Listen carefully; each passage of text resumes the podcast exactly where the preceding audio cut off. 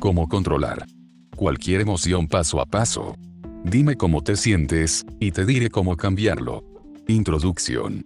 Muchas veces escuchamos sobre la importancia de controlar nuestras emociones y cómo desarrollar nuestra inteligencia emocional, pero hay demasiada información que se basa en conceptos demasiado generalizados y que en definitiva, no conducen a casi nada. Está muy bien eso de decirle a una persona, tienes que aprender a controlar tus emociones, pero, ¿cómo lo hace? ¿Por dónde empieza? No existe un procedimiento en el que se pueda hacer paso a paso. He leído muchos artículos y cursos que al final, siempre dicen lo mismo, hacen que las personas se llenen la mente de conceptos motivacionales que las hacen sentir mejor para después no tener ni idea de cómo empezar realmente a conocer, gestionar y administrar sus propias emociones. Queda muy bonito eso de decirle a la gente que tiene que pensar siempre en positivo, que su mente tiene que tener autocontrol y no dejarse llevar por las emociones negativas, etc pero a la hora de la verdad, la mayoría de las personas se quedan con un concepto abstracto de lo que hay que hacer exactamente para controlar y gestionar completamente una emoción. Porque todo en esta vida tiene su técnica y depende de ella el que aumenten tus probabilidades de éxito. Y la inteligencia emocional, no es una cualidad con la que se nace sino una capacidad que se adquiere a base de práctica y método. Por ello me decidí a escribir este ebook, con el fin de ayudar a esas personas que están perdidas en información tan poco definida, a que adquieran un método por el cual puedan controlar y administrar cualquier tipo de emoción. Aquí no vamos a tratar conceptos generales, ni vamos a abarcar demasiado, simplemente nos vamos a centrar en una emoción en particular, una que te haga sentir mal, que quieras eliminar de tu vida, que quieras controlar para que no sea ella la que te controle a ti porque aprendiendo la forma en que funciona nuestra mente y cómo actúan las emociones en nuestra vida y centrándonos en hacerlo todo poco a poco, podremos llegar a dominar toda nuestra capacidad emocional, y entonces sí que podremos dar el siguiente paso hacia un cambio completo en nuestra vida. Una vez entendido lo que vamos a aprender, empezamos. Nota, si lees hasta el final del libro, encontrarás un regalo que de seguro te será de muchísima utilidad. ¿Cómo funciona nuestra mente emocional? Primero de todo vamos a resumir cómo funciona nuestra mente y cómo se generan las emociones en sí, ya sean positivas o negativas. El primer concepto que tiene que quedarte claro es que toda acción que realices en tu vida, genera una emoción. Cuando digo acción, no solo me estoy refiriendo a actos físicos, sino también mentales. Es decir, el pensar en algo, está considerado una acción de tu mente, por tanto también genera su emoción correspondiente. Aunque parezca que en ciertos momentos no sientes nada al hacer algo, eso no es así. Tu capacidad emocional siempre está en continuo movimiento, lo que sucede es que en la mayoría de ocasiones nuestro cuerpo está tan acostumbrado a que realicemos las mismas acciones una y otra vez, que ella simplemente las obvia y nos pasan desapercibidas. Pero no por ello tenemos que pensar que no existen. Esa acción que realizas, manda información a tu cerebro, el cual la procesa y activa las conexiones neuronales correspondientes a ese acto, con lo que se genera una emoción.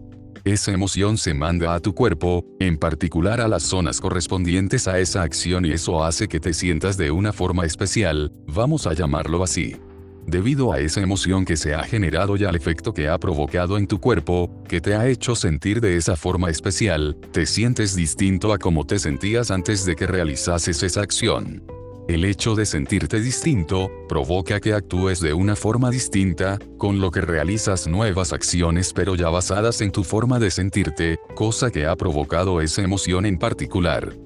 Resumiendo, realizas acciones en tu vida en función a cómo te sientes y en función a cómo te sientes, haces ciertas acciones en tu vida. Un poco lioso, ¿verdad?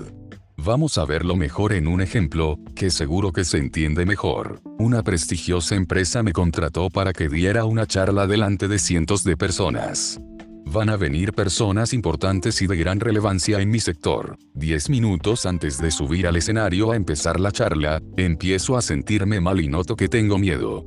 En este caso, la acción en sí sería el pensar una y otra vez que tengo que salir a hablar delante de tantas personas, cuando siempre he sido algo tímido. Esa acción, pensamiento en este caso, llega a mi cerebro, el cual activa las conexiones neuronales correspondientes y genera el miedo, emoción.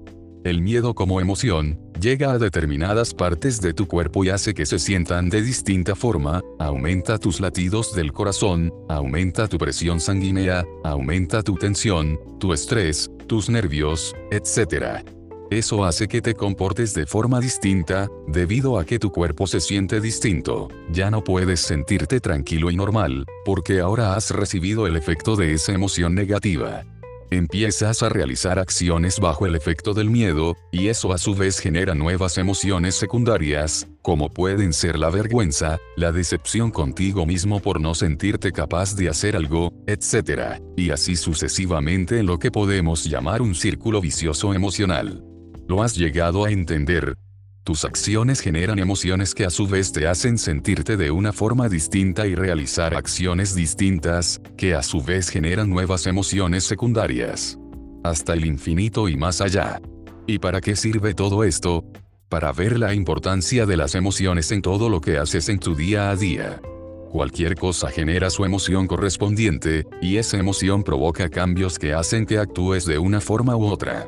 Ahora que ya sabes el círculo vicioso en el que todos nos encontramos y el por qué es tan importante saber el funcionamiento de nuestras emociones, vamos a ver paso a paso cómo gestionarlas y administrarlas correctamente a fin de que caigamos en una vida casi inconsciente y demasiado predecible. Paso 1. Reconoce. Es importante que seamos capaces de reconocer qué sentimos y que le pongamos nombre. Si no sabemos a lo que nos enfrentamos, ¿cómo pretendes controlarlo? Muchas personas tratan de superar determinados problemas, sin saber cuál es el problema en cuestión. Por tanto, es necesario que reconozcas la emoción en cuestión y que la llames de una forma determinada. Vamos a poner un ejemplo. Mi mujer tiene un carácter muy fuerte y eso la hace actuar en determinados momentos de una forma agresiva, dentro del buen sentido de la palabra. Su temperamento y su forma de ser, según ella, hacen que algunas veces pierda el control y se deje llevar por ese carácter, haciendo daño a quienes le rodean. Ella quiere controlar esa emoción y gestionarla de forma que no se apodere de ella en esos momentos y la hagan hacer cosas de las que luego tiene que arrepentirse o pedir perdón. Lo primero que tiene que hacer es reconocer cuál es esa emoción que la hace perder los nervios y actuar de esa forma tan agresiva. A esa emoción vamos a llamarla ira. Volvemos a lo que hablamos antes. Ante ciertas acciones, el cerebro de mi mujer recibe información y activa las conexiones neuronales correspondientes, generando y enviando una emoción, en este caso la ira, a ciertas partes de su cuerpo. Esa emoción hace que se sienta de una forma determinada, y actúa en consecuencia con esa forma de sentirse. A su vez, se vuelven a generar emociones secundarias mediante esa nueva forma de actuar, y así sucesivamente. El problema radica en que en este caso, esa nueva forma de actuar, genera emociones secundarias que lo único que hacen es aumentar más el nivel de la emoción principal, en este caso la ira. Por tanto, se inicia una secuencia en cadena que es como una especie de bola de nieve que cada vez se hace más y más grande, hasta que termina por explotar. Es el peligro que conlleva. No dominar ciertas emociones tan peligrosas como esta. Reconocer cuál es esa emoción y ponerle un nombre es muy importante. ¿Por qué? Porque es la mejor forma de anular completamente el programa de ejecución automática que tiene nuestro cerebro, en el que nos hace actuar casi instantáneamente ante ciertas emociones. Nuestra mente tiene memorizados ciertos patrones de actuación, es decir, en el caso de mi mujer, su cerebro ya tiene memorizado que ante ciertas acciones, tiene que reaccionar de esa forma tan violenta. ¿Por qué? Porque esa emoción se ha generado tantas veces, que ya apenas si altera el equilibrio de su cuerpo, casi ni llega a darse cuenta del momento exacto en el que la ira empieza a apropiarse de ella y actuar bajo su efecto. Nuestro cuerpo se adapta a las emociones que la mente produce, y hace que llegue un momento en el que las reproduzcamos casi de forma automática y sin ningún control. Reconocer una emoción y ponerle su nombre correspondiente, es como despertar a tu mente de esa cadena automática y hacerle ver la realidad de las cosas, para que deje de controlarnos haciéndonos realizar actos inconscientes. El paso de reconocer una emoción, conlleva que debes relajarte, calmarte y ser paciente, para así poder verte a ti mismo como actúas bajo el efecto de una emoción determinada. Mi mujer tuvo que aprender a utilizar sus momentos más tranquilos para imaginarse a ella misma bajo los efectos de la ira. Su misión era que se viera a sí misma en su mente cómo actuaba, cómo se sentía, cómo se imaginaba que los demás podían sentirse y apreciar ese momento desde una perspectiva tranquila y sosegada. Y cuando esto sucede y aprendes a verte a ti mismo bajo el efecto de una emoción en particular, desearás cambiar y empezarás a apreciarte más a ti mismo y a lo que te rodea. La autoobservación es el primer paso para separar tu conciencia de los programas de ejecución automática que existen en tu mente y aprendes a reconocer quién has estado siendo y cómo te has estado comportando, para intentar cambiarlo. Es una forma maravillosa de tomar conciencia de lo inconsciente y es el primer salto hacia tu autocontrol emocional. Ejercicio. Estas preguntas te ayudarán a ver con más claridad qué tipo de comportamiento tienes bajo una emoción en particular y cómo te sientes bajo su efecto. ¿Qué clase de persona has estado siendo bajo el efecto de esa emoción? ¿Cómo me ven las personas que tengo a mi alrededor cuando estoy bajo el efecto de esa emoción? ¿Realmente soy la misma persona por dentro que por fuera? ¿Cómo me describirían mis amigos, familiares, personas de mi entorno cuando estoy bajo el efecto de esa emoción? ¿Qué es exactamente lo que quiero cambiar de mí? ¿Cómo me gustaría comportarme? ¿Cómo me gustaría sentirme? Ejemplos de emociones que se pueden acercar a la que quieres elegir para poder desmemorizarla. Inseguridad. Vergüenza. Tristeza. Ansiedad. Envidia. Victimismo. Sufrimiento. Odio. Ira. Miedo. Depresión. Baja autoestima. En principio te aconsejo que empieces eligiendo una sola emoción en particular, la que más se acerque a tu forma de ser, la que más necesites trabajar para eliminarla y desmemorizarla de tu vida. Ya después tendrás tiempo y sobre todo experiencia, para elegir varias emociones y aplicar el mismo proceso a ambas. Paso 2. Observa y siente. Una vez has reconocido la emoción que quieres controlar, el paso siguiente es observarla y sentirla. Ya lo anticipábamos en el paso anterior, pero ahora veremos este punto con más profundidad. Siéntate en un lugar tranquilo, relájate, cálmete y respira honda y profundamente. Piensa en esa emoción en particular de la que quieres deshacerte o controlar y obsérvala desde un punto de vista personal y sincero. Observa cuando esa emoción se apodera de ti y controla tus actos, cómo se adueña de tu cuerpo y lo que te hace sentir en ese proceso. Cuando una emoción actúa en ti, provoca otras emociones secundarias. Trata de percibir todas esas señales y efectos que se producen en tu cuerpo bajo el efecto de esa emoción. Te hace sentir deprimido, acalorado, rabioso, enfadado, triste, deprimido, etc. Intenta sentir cada una de esas emociones secundarias y de analizar el efecto que provocan en tu cuerpo. No tengas miedo, ni intentes huir de esas sensaciones. Siente esa emoción y siente también los efectos secundarios que te hacen experimentar bajo su efecto. Recréalos en tu mente y percibe los cambios fisiológicos que sufre tu cuerpo. No intentes hacerla desaparecer ni cambiarla, ni huir de ella. Has usado ya demasiado tiempo de tu vida huyendo de tus emociones negativas o dejándote controlar por ellas, y además se ha adueñado de tu entorno y ha tomado el control de casi todo lo que te rodea. Ahora el control lo tienes tú y lo único que estás haciendo en este punto es observar y sentir. No quiero que hagas nada más. Reconoce y acepta quién eres bajo el efecto de esa emoción. Es una de las muchas personalidades que tienes en la vida, una personalidad que habrás adquirido en algún momento de tu existencia, en alguna faceta de tu vida y debido a algún hecho en particular. Probablemente, esta forma de ser tuya bajo esta emoción, surgió como una especie de reacción emocional, que acabó dándote cierto temperamento que con el tiempo acabó convirtiéndose en tu personalidad. Si te das cuenta, todo lo que conlleva esa determinada emoción, está basado en tu pasado y en tu presente, pero no en tu futuro.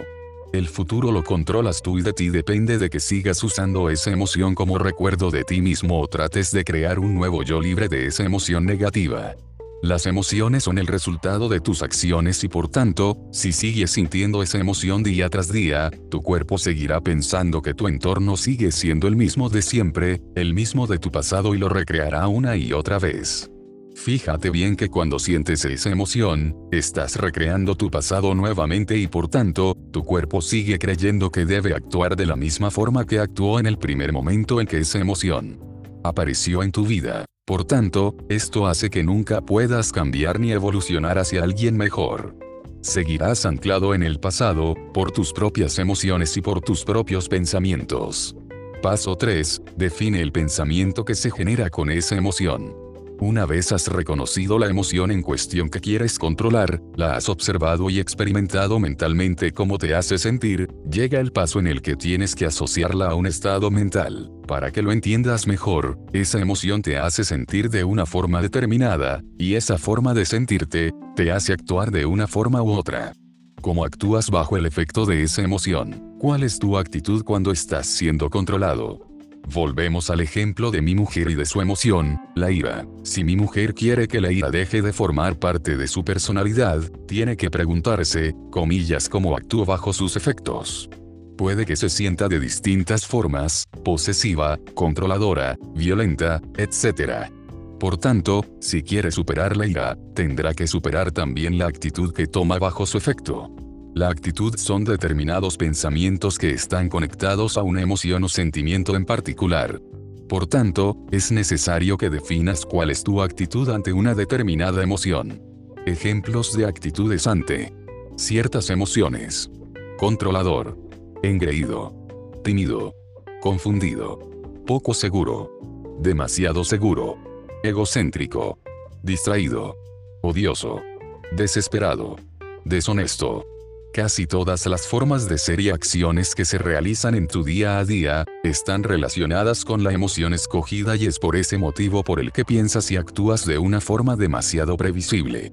Siempre llevas una vida anclada a tu pasado y a lo que en determinado momento de tu vida llegaste a sentir, que se convirtió en emoción, dio el paso para convertirse en tu temperamento y pasó a formar parte de tu carácter. Creo que ya va siendo hora de que dejes de llevar una vida controlada por tus emociones pasadas y por aquellas experiencias que crearon esos patrones emocionales de los que ahora te cuesta desprenderte. En este paso, solo tienes que ser consciente del estado mental que te provoca esa emoción que quieres controlar, nada más. Paso 4. Admite tu verdadero yo. Admitir nuestra realidad, quién somos y nuestros propios errores, es algo que al hombre de hoy le cuesta aceptar. ¿Recuerdas cuando en tu niñez te equivocabas en algo y el esfuerzo que tenías que hacer delante de tus padres para admitir ese error? ¿Sigues sintiéndote igual? Lo más probable es que sí. La diferencia entre antes y ahora, es que tienes que cambiar el concepto, porque antes tenías que reconocer tus fallos delante de otra persona, y eso estaba expuesto a un posible juicio, castigo, reprimenda, etc. Ahora es distinto y tienes que aprender a darle ese enfoque, un enfoque en el que no hay castigo, ni juicio alguno, ni abandono emocional, ni rechazo, ni condena, ni desamor. Este paso de admitir quién eres y los errores que has cometido, tiene que tener una tendencia algo más espiritual. Porque es algo personal entre tú y tu propio yo, nadie más estará presente, por lo que nadie va a juzgarte ni hacértelo pasar mal. Este paso es especialmente efectivo porque liberas tus problemas y admites tus errores sin el miedo a tener efectos secundarios, con lo que todo cobra un papel mucho más fácil y tranquilo. Despojarte por un momento de tu carácter, de tu emoción negativa, desprenderte de ella y depositarla en un lugar en el que no tendrá más control sobre ti. Ahora decláralo en voz alta, di a plena voz la emoción que tanto te está limitando. Di quién has estado siendo y lo que has estado ocultando de ti. Describes en voz alta tu verdadero yo y cierras el espacio que existe entre quién eres y quién realmente te gustaría ser. Pero ¿por qué decirlo en voz alta? Porque es una forma de romper cualquier tipo de lazo o vínculo emocional que te una a tu entorno y a sus estímulos. Ya no dependes de lo que te rodea y no va a influir en ti de la misma forma en como lo ha estado haciendo hasta ahora. Las respuestas automáticas que realizaba tu mente y que hacían que se apoderara de tus actos y no pudieras controlarlos, se convierten en meros recuerdos de tu antiguo yo y que ahora vas a tratar de que no influyan para nada en ti. Este es un paso muy importante y suele costar mucho trabajo llevarlo a cabo, porque normalmente a la gente le supone mucho esfuerzo el sacar a la luz quién es realmente. Las personas por norma general prefieren mantener sus máscaras y aparentar quién no son realmente. En el caso de mi mujer, por ejemplo, cuando se dejaba llevar por la ira, llegaba incluso a odiar a otra persona, emoción secundaria, por lo que su mente hacía que de forma inconsciente el odio quedara vinculado a esa persona en cuestión. Entonces, cada vez que veía a esa persona, empezaba nuevamente a sentir odio por ella. Era una forma de usar a esa persona para seguir siendo adicta al odio y reforzar así el que su emoción principal, la ira, nunca sea controlada. Por tanto, tuvo que admitir quién era realmente y cómo se comportaba en la realidad, cuál era su verdadero yo, cómo le hacía sentir, admitirlo en voz alta y entender que no había ningún problema en aceptar todo lo que era, que no recibiría ningún castigo ni reprimenda por ella y que ese paso le ayudaría a ver la realidad tal y como es, sin ningún factor de su pasado que influyera en esa perspectiva. Este paso le ayudaba a no depender de su pasado ni de su entorno a la hora de enfocarse en quién era realmente y cómo actuaba bajo el efecto de esa emoción, en este caso la ira. He sido una persona que siempre se ha dejado llevar por la cólera y la ira y me gustaría cambiar. Te aseguro que cuando admites lo que eres y cómo te comportas, liberas una cantidad de energía increíble y te empiezas a sentir mejor contigo mismo. Es entonces cuando estás preparado para dar el siguiente paso. Paso 5. Entrega sin buscar soluciones. Este punto puede parecerte algo raro, pero más adelante entenderás su verdadero valor. Se trata de entregar esa emoción, de soltarla y de desprenderla de tu vida, sin tratar de solucionar nada sobre ella. Pero, ¿cómo? Entonces no tengo que corregir nada. Aquí no estamos para corregir una emoción, sino para que no te controle y que seas tú quien la gestione a ella y no al contrario. De nada sirve que inviertas tanta energía y esfuerzo en cambiar algo que realmente cambia solo. ¿Y qué quiere decir esto? Albert Einstein decía que ningún problema podrá resolverse desde el mismo estado mental en el que se creó. Por tanto, si tratas de encontrar una solución para una emoción en particular siendo víctima de ella, no conseguirás nada. Acabas de admitir en el punto anterior quién eres realmente y cómo te comportas cuando estás bajo el efecto de esa emoción. Por ejemplo, mi mujer admitió que era una persona colérica que se dejaba llevar por la ira. Por tanto, no se encuentra en un estado en el que sea capaz de encontrar soluciones a algo que la tiene controlada todavía. Buscar un remedio para algo, estando bajo su efecto, no es algo efectivo ni inteligente. Por lo que solo nos queda entregarlo y desprendernos de ese estado, de esa emoción en sí. Entregarlo a dónde, eso no importa, lo que verdaderamente importa es que tiene que salir de nuestro interior. La gran mayoría de las personas siempre echamos a perder nuestro propio desarrollo personal por intentar solucionar cosas enfocados desde nuestra perspectiva.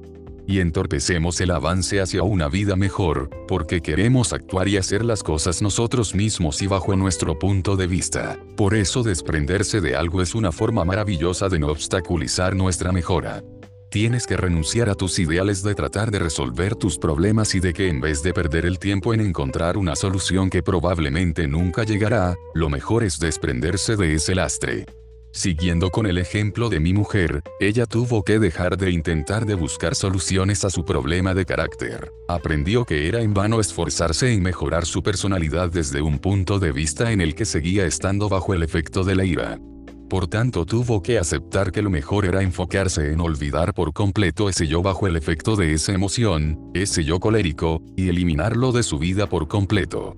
Ella precisamente era de las personas que siempre decían, es que no puedo evitar actuar así, ese es mi carácter, yo soy así.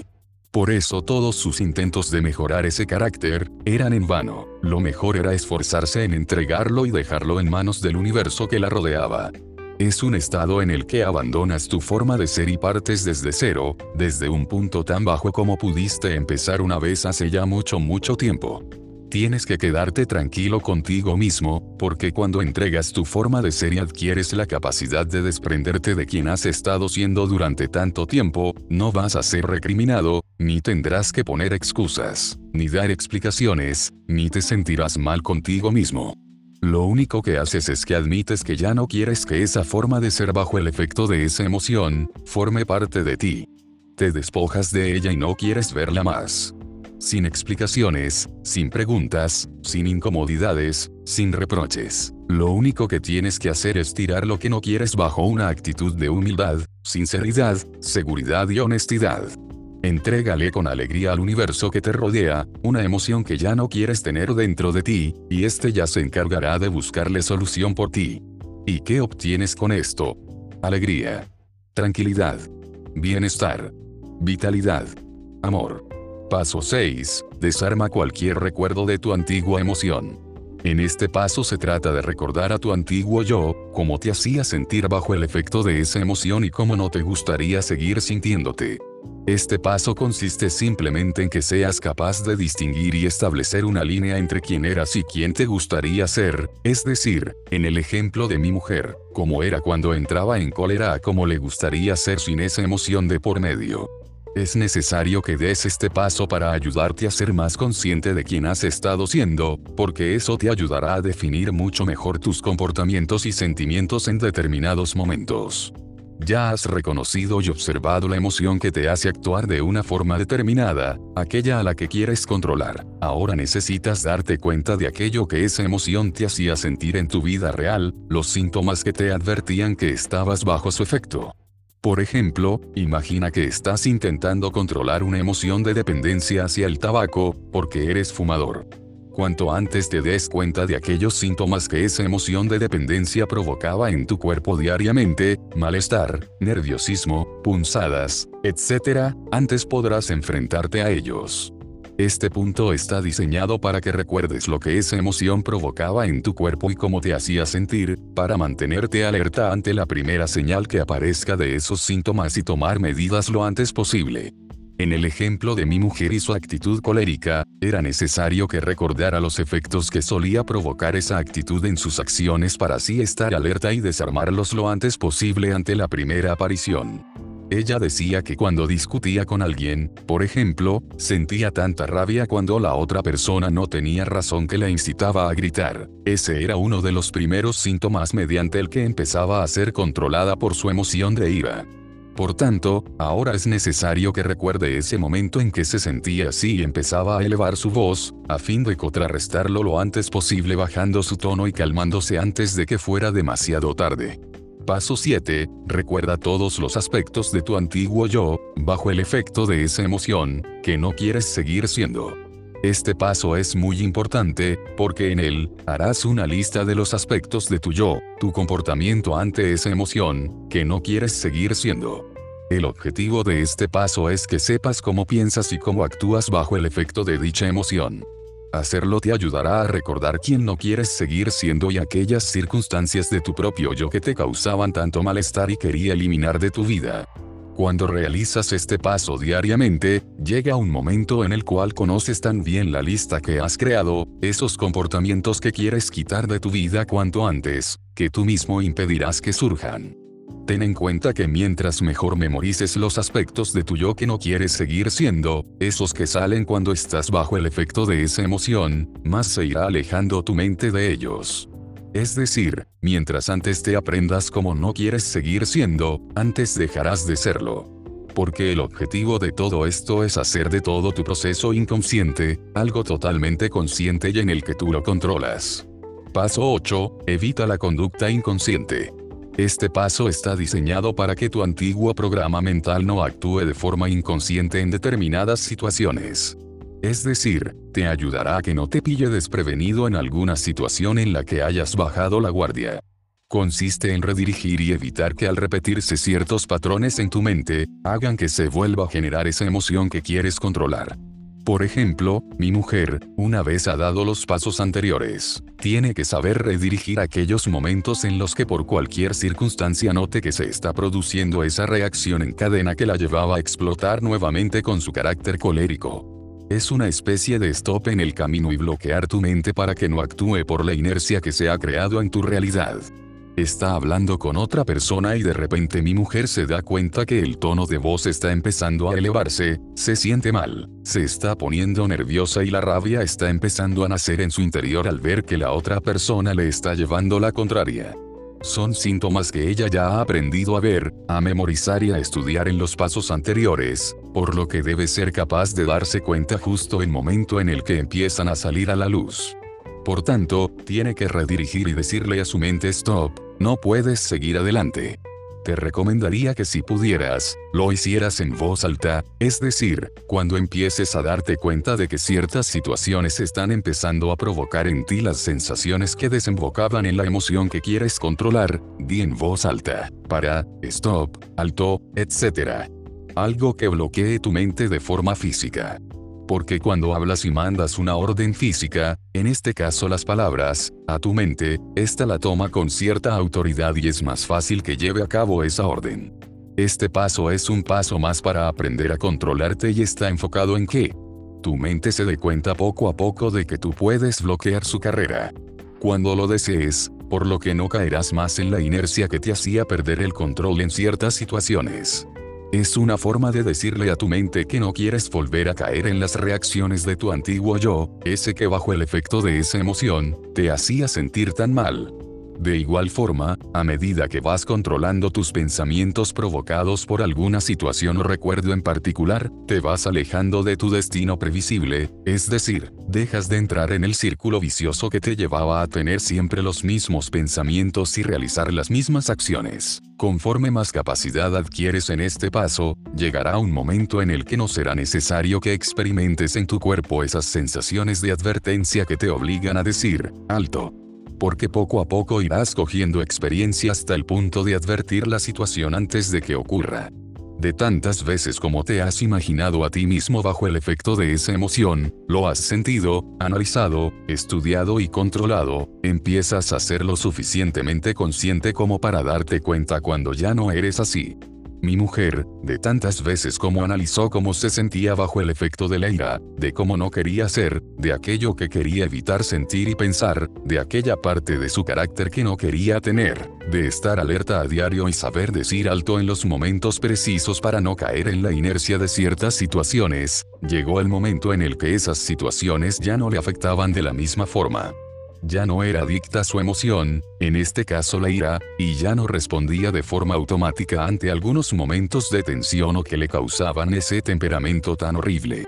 Precisamente la importancia de este paso radica en que toda esa atención y el estar alerta durante todo el día, es lo que te hace que aprecies cada situación y la percibas de una forma que antes era imposible. La mayoría de las veces obviamos demasiadas situaciones y eso nos hace actuar de forma inconsciente y seguir a la inercia de nuestras emociones. Cuando aprendes a analizar ciertas emociones y pensamientos, llega el momento en el que cuando aparecen en tu día a día, te das cuenta de ellos, por lo que puedes actuar para prevenir su efecto. Cuando te encuentres en una situación en la que sientas que la emoción que quieres controlar y sus síntomas están empezando a aparecer, simplemente di, alto, no quiero seguir adelante, prefiero la felicidad antes que estar esclavizado en una conducta autodestructiva de la que luego me arrepiento. Apenas conocemos el verdadero valor que realmente tienen nuestras emociones. Sabemos que sentimos, que nos emocionamos, que tenemos sentimientos, pero sin embargo, no sabemos que se pueden, y se deben, controlar. Administrar y gestionar de forma que podamos sacarle el mayor partido posible a estas. Cuando uno habla sobre inteligencia emocional, parece que estuviera hablando de algo que no es de este mundo, de algo irreal y que aunque suene muy bonito, en realidad no tiene utilidad en nuestra vida diaria. Nada más lejos de la realidad. La inteligencia emocional es un factor clave y decisivo en la vida de las personas. Sé que te costará creerlo, que puede que llegues aquí en plan escéptico y creyendo que todo esto no es más que otra de las muchas fantasías de las que habla el hombre de hoy, pero te vuelvo a repetir que todo, absolutamente todo en nuestra vida, se rige por el factor emocional, y sin embargo es al que menos atención le prestamos y al que menos esfuerzos dedicamos en su desarrollo. Somos seres emocionales que funcionamos generando emociones continuamente, unas positivas y otras negativas, pero nuestra mente está en continuo movimiento convirtiendo cada acción que realizamos, en una emoción. Está demostrado que cuando una persona tiene una mente saludable, su vida también lo es. Cuando el cerebro humano está en equilibrio y armonía, la vida de una persona se vuelve más feliz, ya que la mente del hombre participa en todo cuanto éste hace en su vida, en lo que piensa y en lo que siente e incluso en las relaciones que tenga con los que le rodean. Muchas investigaciones han descubierto que las emociones negativas y una mala administración de estas, dañan nuestra mente, y una mente dañada, se representa como una vida problemática. Los problemas no están en tu vida real, los verdaderos problemas están dentro de ti y es por ese preciso motivo por el que sueles tener problemas en tu vida real. Después de mostrarte cómo puedes controlar una emoción paso a paso, quiero también enseñarte que cuando aprendes a trabajar tu inteligencia emocional y la desarrollas lo suficiente, adquieres un poder que antes no tenías. Y ese es el poder en el que tienes que empezar a centrarte. 1. El poder de cambiar tus hábitos. Todo aprendizaje tiene una base emocional. Platón. Un hábito se genera cuando se realiza una cosa un cierto número de veces que llega a formar parte del estilo de vida de esa persona. Los hábitos se forman cuando nos acostumbramos a lo que sentimos haciendo algo en particular cuando tu mente se amolda a generar siempre una misma emoción en respuesta a una misma acción. Nuestra mente funciona de la siguiente forma. Haces algo en tu vida real. Esa acción, automáticamente genera una reacción en tu mente en forma de emoción. Esa emoción, te hace sentir cosas y por consiguiente actúas en consecuencia a lo que sientes. Esa serie de actos, siguen generando sus correspondientes emociones, todas ellas encadenadas. Si te das cuenta, el procedimiento es una especie de círculo en el que sientes aquello que haces y en consecuencia de lo que haces, pues así te sientes. Sin embargo, la mayoría de las personas se empeñan en cambiar sus hábitos, para sentirse mejor, sin darse cuenta que precisamente esos hábitos vienen de las emociones que genera su mente. Por tanto, cuando te centras en trabajar ciertos aspectos de tu vida que quieres cambiar o mejorar, no tienes que salir a la calle a hacerlo, tan solo tienes que enfocarte en tu mente y en las emociones que ese hábito genera en ti. Cuando cambias ese tipo de emociones, ese hábito simplemente cambia o desaparece, lo que tú quieras. 2. El poder de crear tu propia realidad. Sé consciente de que en este momento estás creando, estás creando tu próximo momento basado en lo que sientes y piensas. Doc Childre. No sabías que la realidad no existe como tal. No pienses que estoy loco, déjame que te explique algo. La realidad es algo que tu cerebro crea en base a cómo se ha programado tu mente. No importa lo que te suceda, ni la gravedad de un problema, esas cosas no se pueden cambiar y si nos empeñamos en cambiarlas, estaremos esforzándonos para nada. Nunca, nunca, nunca, podrás cambiar aquellas cosas que ocurren, eso es cierto, pero siempre, siempre, siempre, podremos cambiar la forma en cómo enfocamos esa serie de cosas y la actitud que tomamos ante ellas. Por muy catastrófico que sea algo que nos haya sucedido, siempre tendrás dentro de ti esa pequeña zona de libertad en la que podrás decidir si esa catástrofe te destroza o simplemente te hace sonreír. Tú decides, porque tú eres el que controlas tus emociones, por lo que también controlas tu propia realidad y la puedes moldear según tus intereses. 3. El poder de eliminar emociones limitantes o negativas. Es tan fácil como elegir cómo no quieres seguir siendo, qué emoción quieres que no se represente más en ti. Es precisamente el proceso del que hemos hablado al principio. Imagina ahora mismo algo que te haga sentir mal, algún tipo de experiencia que te genere emociones negativas. Siente lo que esa emoción hace en ti y lo que te hace sentir. Ahora reconócela como tal y di en voz alta lo que te hace ser.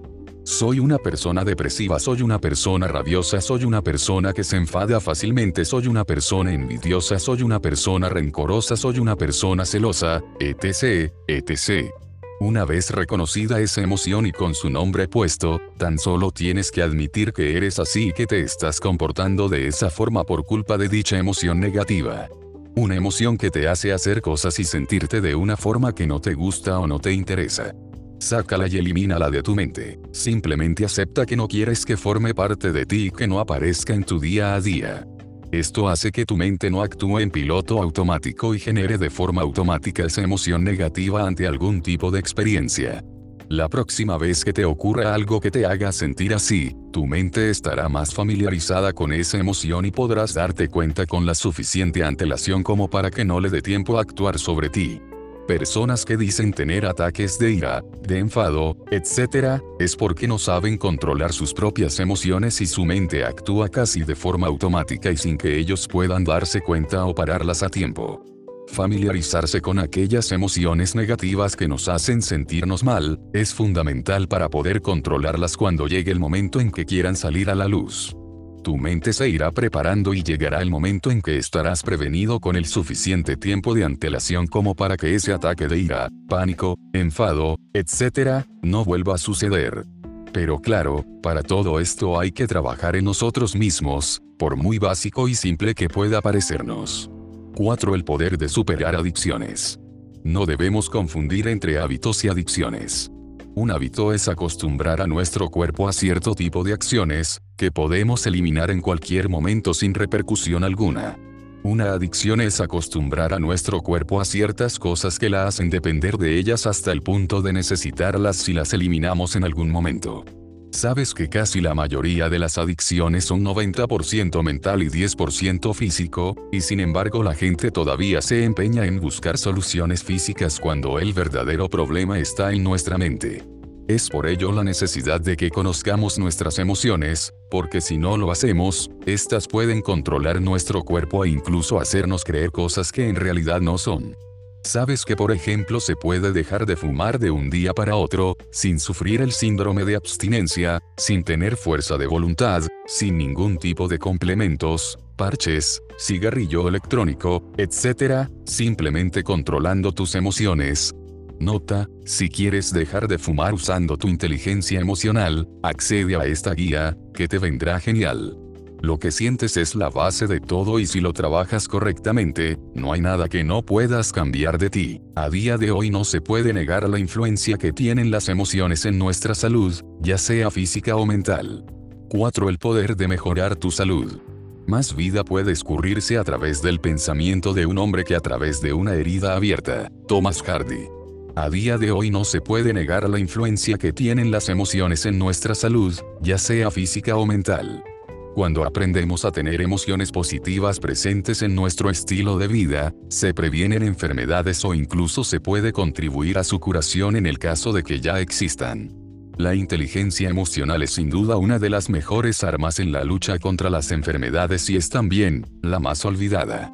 Hay un dicho que dice, las plantas comen minerales, los animales comen plantas, el hombre come animales y la mente devora al propio hombre. Puedes obtener más información sobre este punto descargando Telebook, cómo mejorar tu salud con inteligencia emocional.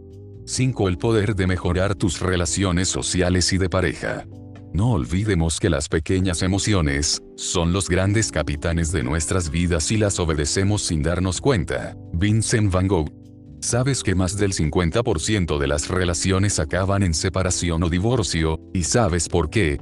Son muchas las excusas ante este tema, que si el amor se ha acabado, que si la pasión ha desaparecido, que si la rutina ha entrado en nuestra relación, etc. Pero la verdad es que el ser humano prefiere siempre buscarse algo nuevo, que renovar lo que ya tiene. Ese es el motivo por el que hay tantas infidelidades y engaños en las parejas de hoy, las emociones buscan renovación, y si no eres capaz de dársela, harán que las sustituyas por otras nuevas. Es por eso tan importante la inteligencia emocional en temas de pareja y en todo lo que tenga que ver con las relaciones entre personas. Cuando tu mente vuelve a entrar en piloto automático, las emociones que genera las crea casi de forma automática, y tu cuerpo está tan acostumbrado a ellas, que ya apenas las siente. Nos habituamos al amor, y es por ese motivo por el que llega un momento en el que ya casi ni lo sentimos. Cada día que va pasando con nuestra pareja, vamos olvidando u obviando ciertas emociones o sentimientos, porque nos acostumbramos, porque nos amoldamos, porque no le prestamos la atención que verdaderamente se merecen. Y luego buscamos las típicas excusas del mundo exterior y de nuestro entorno, cuando la culpa es nuestra.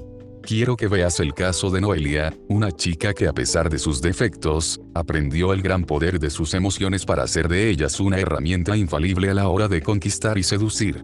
6. El poder de mejorar profesionalmente. Igualmente la inteligencia emocional ha demostrado que potencia nuestra capacidad laboral. ¿De qué forma? Pues de muchas. Elimina la presión que puede causarte el tener que cumplir con ciertos objetivos en un determinado tiempo. Sanea tu perfeccionamiento y tu desarrollo profesional. Hace que influyas en el estado anímico de las personas que tienes a tu cargo. Mejora y hace fluir las relaciones entre socios, empleados, colaboradores, proveedores, clientes, etc. Porque por muchos conocimientos y experiencia que uno tenga en su profesión, si se ignora la capacidad emocional y el aporte como persona, nada funcionará correctamente. Todas las personas transmiten, y por lo tanto, cuando eres capaz de transmitir emociones positivas, los que están a tu alrededor la captarán y les influirá positivamente, mejorando cualquier tipo de relación que tengas con tu entorno. 7. El poder de la autoconciencia. Cuida tus propias emociones y nunca las subestimes. Robert Henry, es el principio de la inteligencia emocional. Es la capacidad para tener conocimiento de qué ocurre en nuestra mente y el proceso mental por el que está pasando cuando sucede algo. Se trata de saber cómo funcionamos y qué pasos está dando nuestra mente para hacernos sentir una determinada emoción. Por ejemplo, puedes pensar que estás enfadado, pero puede que en realidad estés equivocado y lo que estás sintiendo sea miedo, celos, etc. ¿Puede entonces una persona tener conocimiento de que lo que le está sucediendo en su cuerpo y de lo que está sintiendo en su mente? Cuando piensas que estás enfadado, tienes que ser capaz de determinar qué tipo de desencadenante provocó ese enfado y cuál es el proceso exacto por el que se crea esa determinada emoción. Es entonces cuando verdaderamente puedes controlar tu enfado y aplacarlo de forma efectiva. Cuando tienes un alto grado de autoconciencia, mejoran muchos aspectos de tu vida y empiezas a ser consciente de ciertas cosas que van sucediendo en tu cuerpo y en tu mente, con lo que puedes prevenirlas a tiempo. Si una persona tiene poca autoconciencia o se conoce muy poco a sí mismo, no hará caso a sus propias debilidades y tendrá una autoestima baja al no tener el suficiente conocimiento de sus defectos y virtudes. 8. El poder del liderazgo. Todos los grandes líderes se caracterizan por saber influir en los demás de una forma distinta. Cuando conoces el funcionamiento de tus emociones, sabes su mecanismo, lo que provoca y cómo actúa en nosotros, eres capaz de aprovechar esa información aplicándola sobre los demás. Es entonces cuando le sacas el máximo partido al poder de cierta emoción, sabiendo cómo actuará en otras personas y anteponiéndote a sus efectos o entendiendo perfectamente cómo pueden sentirse otras personas ante ciertas situaciones. Sabes que hoy en día hay mucha gente que lo único que necesita es que se la escuche y se la comprenda. Hay gente que tiene que ir a un psicólogo para desahogarse, para liberarse, para ser escuchado y comprendido. Y no hay nada que halague más a otra persona, que la entiendas y comprendas lo que siente. Ese es el poder de ganarse a los demás y hacerlos tus seguidores. Cualidades necesarias en un buen líder. 9. El poder de educar correctamente a tus hijos. Si tienes hijos, entenderás de lo que te voy a hablar. Algunos padres tienen verdaderos problemas en la educación de sus hijos. Estamos en un mundo en el que prima la rapidez, la urgencia. Queremos hacer las cosas en el menor tiempo posible y si es antes mejor. Y después de nuestra esclavitud diaria de 8 horas, el que tenga trabajo, apenas tenemos tiempo para dedicarlo a los que verdaderamente importan, nuestros hijos. Luego nos quejamos de su mala educación o del camino que han tomado en sus vidas, sin darnos cuenta que casi toda la culpa es nuestra. Un niño que aprende a desarrollar sus emociones correctamente y empieza a gestionarlas de la forma adecuada, obtiene muchos beneficios que le ayudan en todos los aspectos de su educación. Lo hacen más inmunes ante los demás niños. Lo hacen controlar lo que sienten y a no dejarse llevar por las emociones negativas potencian su memoria y su desarrollo intelectual. Le dan autoestima y aumentan su motivación y confianza en sí mismos. Por desgracia, el sistema educativo de hoy tiene un modelo de enseñanza muy anticuado y poco efectivo. Tan solo tenemos que ver el mundo en el que vivimos, en el que abunda la corrupción, el desempleo, los engaños, el estrés, la depresión, etc. Y seguimos con el mismo patrón de enseñanza, sin darnos cuenta que sí Seguimos haciendo lo de siempre, el mundo no cambiará. En la escuela, apenas se fomenta el desarrollo emocional de un niño y únicamente se centran en el embudo de conocimientos, es decir, que el niño coma la máxima información posible, se amargue con horas de tareas en casa, para luego vomitar toda esa información en un examen que lo único que valora es quién tiene mayor memoria. La memoria es la inteligencia de los estúpidos, y en eso se basa nuestra capacidad intelectual de hoy en día. Un niño con una inteligencia emocional desarrollada, empieza un camino en su vida en el que empieza a aprender de dentro para afuera y no al revés. Nota, descarga este ebook sobre cómo desarrollar la inteligencia emocional en tus hijos. Se conoce a sí mismo, cómo funciona todo lo que está en su interior y cómo puede o debe controlarlo para sacarle el mayor partido, para luego rendir mucho más en lo que tenga que enfrentarse en su vida real. Como has podido ver, nuestra inteligencia emocional es extremadamente importante en todos los aspectos de nuestra vida. Es lo que diferencia al que tiene éxito del fracasado, al que es feliz del que está amargado. Es el futuro de lo que puede llegar a ser el ser humano si aprovecha algo tan importante como es nuestra mente y nuestras emociones.